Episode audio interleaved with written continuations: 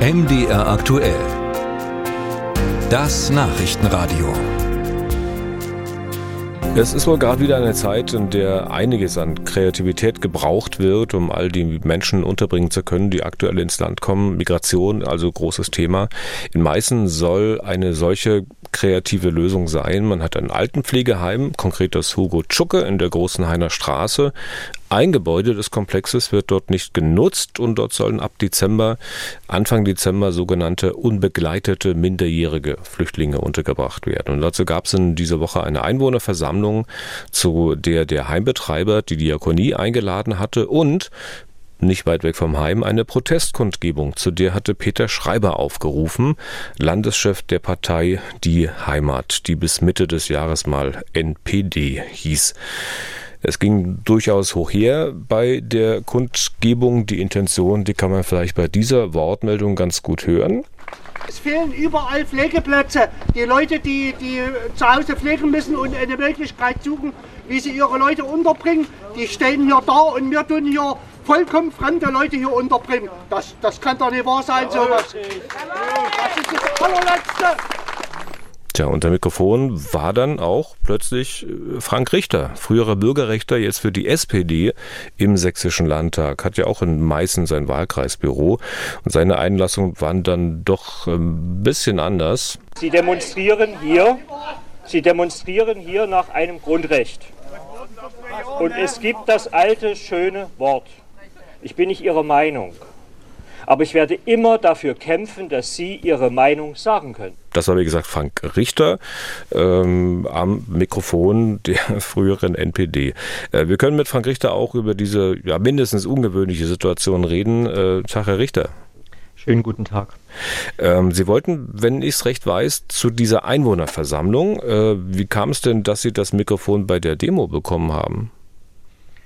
Ja, ich wollte tatsächlich zur Anwohnerversammlung, weil ich mich natürlich sehr dafür interessiere, wie die Aufnahme der unbegleiteten Flüchtlinge da in der Diakonie stattfinden kann.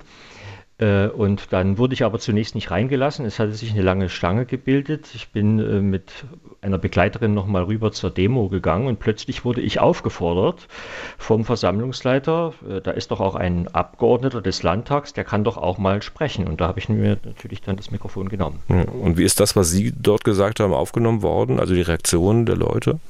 Die allermeisten haben zugehört.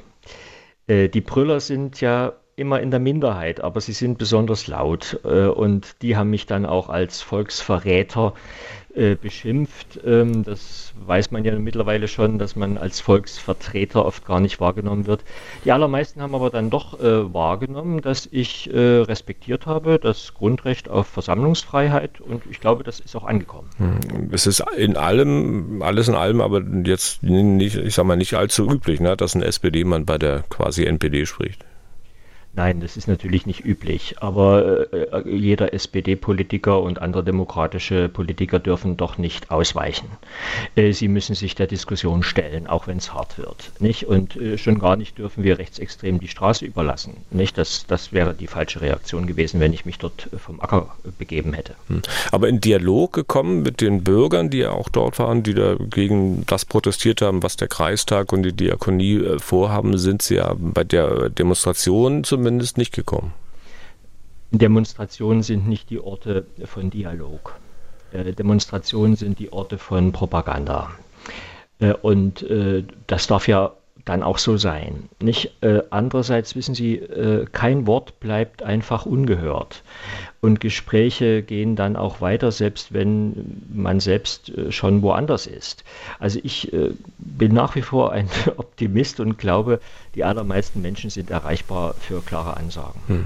Dialog dann aber bei der Einwohnerversammlung, nehme ich an, die aber wahrscheinlich auch nicht einfach war. Die Einwohnerversammlung war nicht einfach aber sie war professionell gestaltet. Und insbesondere der Geschäftsführer der Diakonie hat sehr ruhig äh, und sehr sachlich und sehr ausführlich äh, informiert, äh, was dort geschehen wird, nämlich die Aufnahme von geflüchteten Menschen. Und er hat auch darüber informiert, dass davon jetzt keine Beeinträchtigung für den Pflegebetrieb dort entstehen wird. Und das Schönste war wohl, oder das Wichtigste war wohl, möchte ich sagen, dass äh, eine kontinuierliche Information durch die Diakonie angekündigt wurde. Das heißt, es wird nicht die letzte Anwohnerversammlung gewesen sein. Ja, und, aber die Anwohner, die haben dann gesagt, na gut, wenn das der Diakoniechef sagt, dann wird das schon stimmen. Das kann ich mir jetzt schlecht vorstellen, dass man einfach so überzeugt war. Nein, die meisten waren sicherlich skeptisch und äh, es war auch sehr viel äh, gefühlte Ab Abneigung im Raum. Aber es war dann auch Nachdenklichkeit äh, im Raum. Äh, Herr Radke von der Diakonie hat um Vertrauensvorschuss gebeten und äh, ich habe in die Gesichter geschaut. Viele haben ihm, so meine Wahrnehmung, an diesem Abend diesen Vertrauensvorschuss gegeben. Frank Richter, sächsischer Landtagsabgeordneter der SPD.